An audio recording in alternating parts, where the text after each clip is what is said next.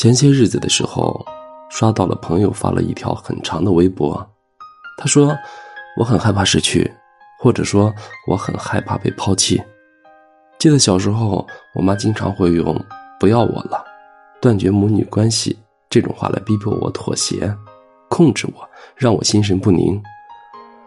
直到去年我二十六岁，她依旧会说“断绝关系”这样的话。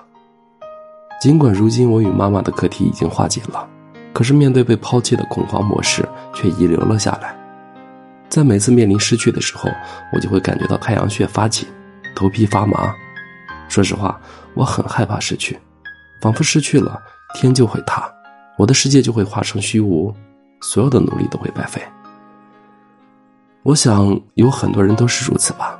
小的时候害怕被父母抛弃，所以你习惯了不吵不闹。哪怕是看到心爱的玩具，也只是默不作声的多看几眼。你从来不会去和父母要一些东西，但却还会是一直很努力的学习。但其实那些东西并不是不喜欢，而对学习也不是感兴趣，只是你害怕，害怕有一天他们真的会放弃你。长大以后，这种自卑感又不自觉的被带到了感情里，你开始擅长观察那个人的表情。猜测着对方的心思，小心翼翼的说着话，哪怕你明知道他对你不好，哪怕你明知道你很在意他对你做过的某些事儿，可是你还是会噤若寒暄的维持那段关系。你本能的害怕被人遗弃，害怕着又变回一个人。我们身边真的有好多人，看似被人簇拥，被人喝彩。但其实没有几个人能明白他们内心深处的诚惶诚恐。只有他们自己在回望自己的时候，才会真正的明白，这一生那些努力似乎从来都是为了别人，而非自己，哪怕是一次。我还记得曾经见过一位朋友，他的手机壁纸上有三个字：“我会乖。”我当时就特别好奇，他为什么会用这样一张壁纸。后来他笑嘻嘻的跟我解释说：“撒娇的女人命最好。”这句话虽然看似玩笑，但却让我听得挺心酸的。为什么一个人非要把自己的命运捆绑到撒娇这件事情上？那么我会乖的背后又是什么呢？还不是一个和你同样有血有肉的人。既然如此，为什么不去依靠自己，而是把希望压注在别人的身上？这多么像一只躲在房檐下等着被人领走的小动物。之前看过这样的一句话：想不被这个世界抛弃，就要先学着去抛弃这个世界。说实话，当时觉得这句话太过悲观了，甚至是消极至深。但是几年之后再回忆起来，才明白，似乎这就是一个人独立的过程。在恋爱中，确实有过女生问过我：“你会喜欢我多久？”你有没有很爱我？如果有一个人比你更喜欢我，你会不会担心之类的话题？小的时候，我确实是会按章回答，但是现在不会了。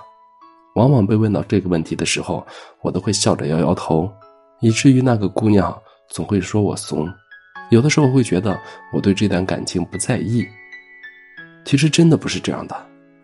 我真的会很爱很爱一个人，但我却无法用时间去给双方一个。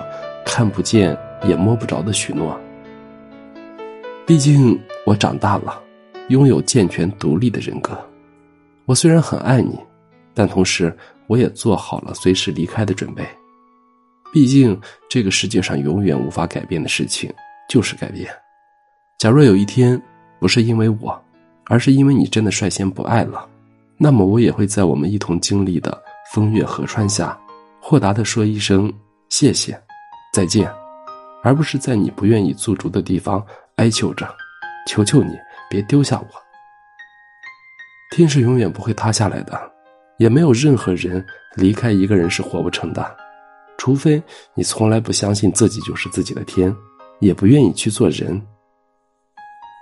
我也一直在思考，是从什么时候开始，我变成了这个样子了呢？大抵是从你真正的尝试过一个人自由的生活开始吧。你有手有脚，不必去花别人的半毛钱；你不在意时疏时密的关系，认准了和舒适的人在一起，你的心里能装得下高山峻河，满眼都是整个世界和自己的未来，就真的不会在乎何时会分开了。安全感是一种主观的认定，你认定它是你的，那就是你的；你认定它是别人赋予你的，那你就永远无法挣脱别人的束缚。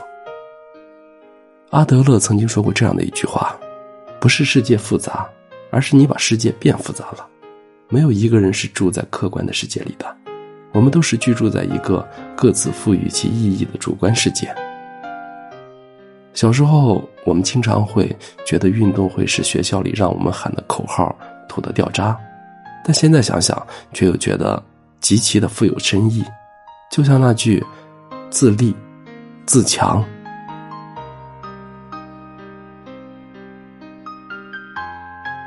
我是余生，感谢您的收听。